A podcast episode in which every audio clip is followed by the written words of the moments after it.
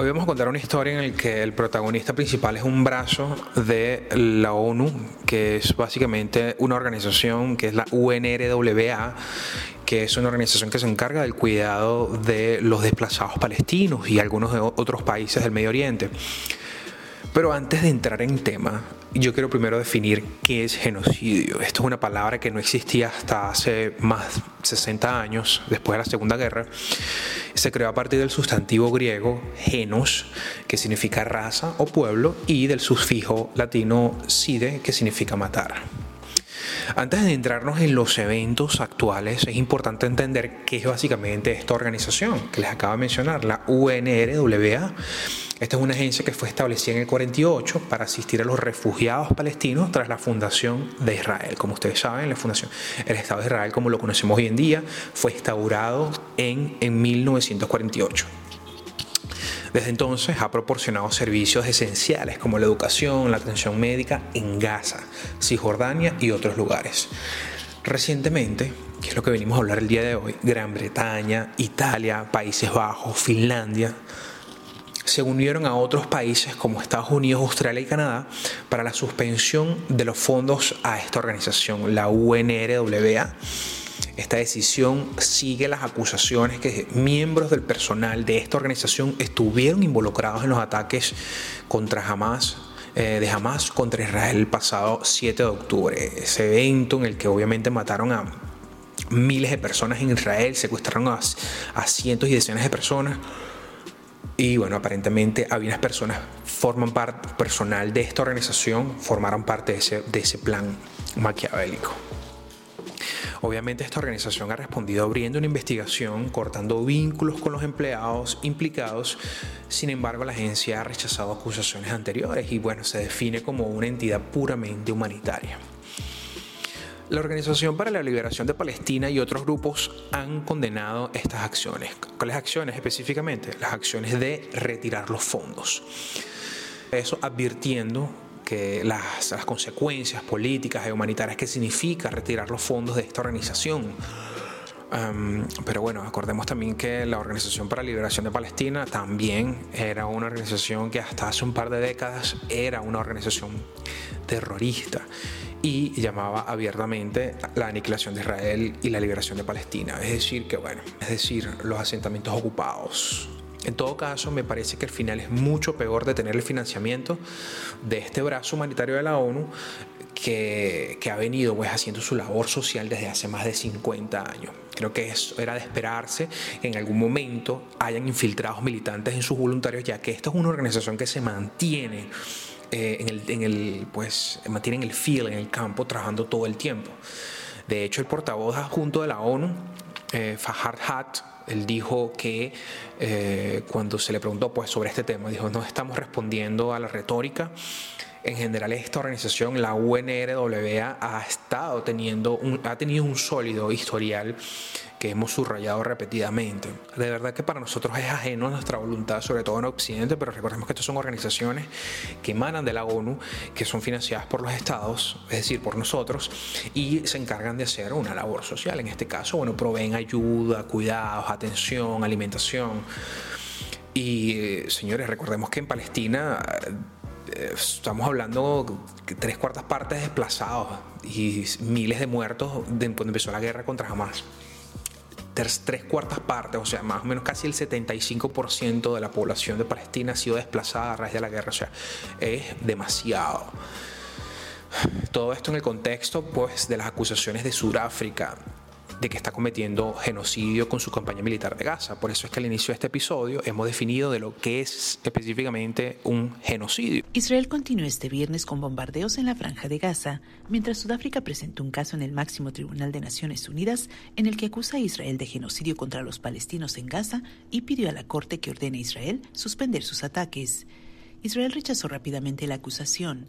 Un comunicado del Ministerio de Relaciones Exteriores israelí indicó que el caso de Sudáfrica carece de fundamento legal y constituye una vil explotación y abaratamiento del tribunal.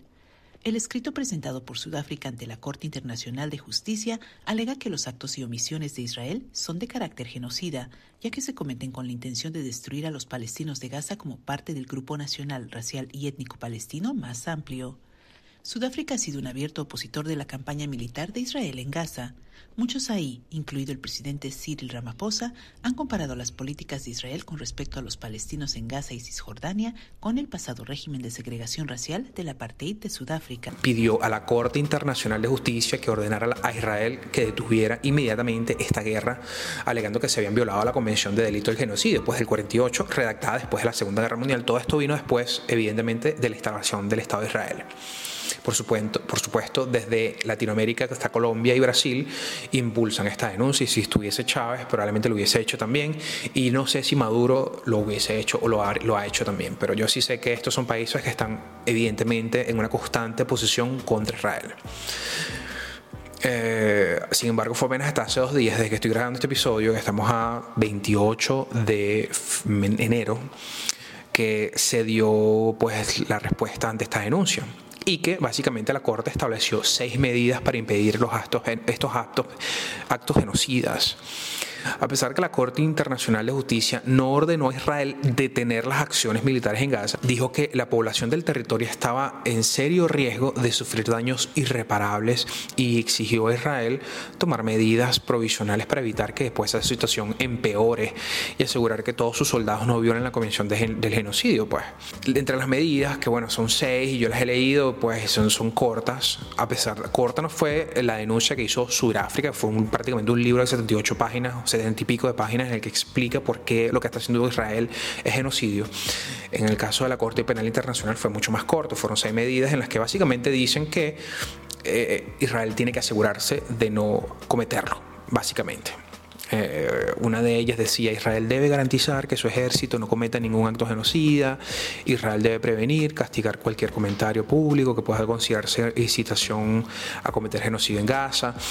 Probablemente esto lo dicen porque hay ciertos diputados, o de hecho, sin ir muy lejos, recordemos que la coalición del primer ministro Netanyahu hoy en día se mantiene con una coalición que es ultranacionalistas, este tipo de dirigentes eh, apelan pues a la a que se siga estableciendo asentamientos en Cisjordania. O sea, no es precisamente la coalición política que necesitas en este momento de la guerra. Eso es lo que quiero explicar.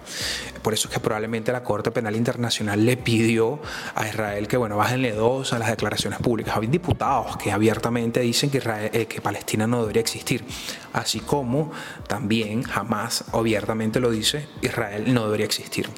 Es por eso que en este episodio, cuando trato de hacer un análisis o explicarles lo que pasa, es difícil difícil, eh, a ver, lo que les quiero decir es que es difícil que estos dos estados lleguen a un consenso porque son básicamente dos estados que insistentemente promueven a la eliminación del estado contrario. Entonces, eh, es como difícil llegar a un consenso bajo esos términos, ¿no?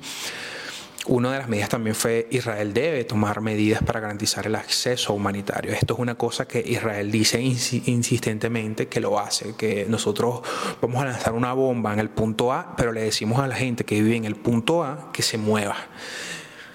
Recordemos que seguramente si usted escuchó mi último episodio sabe que yo lo repetí en ese momento, todos los asentamientos militares, o la gran mayoría de los asentamientos militares que tiene Hamas, que es un partido político, recuerden, que ganó en la franja de Gaza, todos los asentamientos o casi todos están debajo de hospitales. No sé si de escuelas, pero creo que están debajo de hospitales y escuelas. Y esto lo hacen precisamente para evitar em, retaliación por parte de Occidente a la hora, porque saben que Occidente se, tiene, se debe a unos lineamientos internacionales, que no podemos eh, tirar una bomba en una escuela, así sea que haya un malo, un tipo malo ahí, no podemos porque hay, hay efectos colaterales implicados. Entonces por eso es que ellos tienen sus, instalaciones militares debajo de hospitales. Pero Israel insiste, en, a lo largo de estos 100 días de guerra, ha estado insistentemente diciéndole a la gente que se mueva a ciertos lugares porque saben que ellos van a atacar ahí. Una de las medidas también dice que Israel debe presentar un informe al tribunal en el plazo de un mes desde que se dicte esta orden. Básicamente el Tribunal de la ONU está diciendo con este dictamen que la forma en que Israel está conduciendo la guerra debe cambiar radicalmente bajo estas condiciones. Israel ha dicho consistentemente que sus combatientes, que sus combates respetan las leyes de guerra. Las declaraciones de la jueza indican que pues, el tribunal no está de acuerdo con esto. Como les digo antes, se estima que 1.7 millones de personas, casi las tres cuartas partes de la población de, franja, de, la, de la franja de Gaza, han sido desplazadas. Según, a ver, según lo que yo entiendo, de lo que ha sucedido con Israel estos últimos 30 años frente a la comunidad internacional es que ellos realmente no les importa demasiado cambiar cosas. Es decir, la comunidad internacional les pide que dejen de hacer algo, ellos no lo van a dejar de hacer, porque la comunidad internacional les está diciendo a ellos desde hace muchos años, incluso décadas, que le bajen dos a los asentamientos en Cisjordania. Es por eso que yo creo que estas medidas me parece que es meramente pura diplomacia y no estoy seguro qué implicaciones reales puede tener. Tenemos que ver esto bajo un contexto en el que estamos apenas terminando unas elecciones eh, para la precandidatura pues de el presidente Donald Trump, en el que probablemente él gane, el presidente Donald Trump tiene unos, unas relaciones amistosas eh, bastante cercanas con el, primer ministro Netanyahu y esto puede ser también evidentemente que, se cambien las reglas de juego. Pero la verdad es que seguiremos viendo qué sucede. Este episodio es corto, gracias por escucharme. Por favor, no olvides suscribirte al canal. Estamos subiendo episodios semanales, hablamos de temas particularmente eh, pues de economía, política, cosas que nos llaman la atención, que me llaman la atención. Así que por favor, no olvides suscribirte. Este, este, podcast tiene presencia en diferentes plataformas, en Google Podcasts, Apple Podcasts, Spotify. So, entonces, perdón, con conéctate con esas plataformas, suscríbete y bueno, espero verte en una próxima oportunidad. Hasta luego.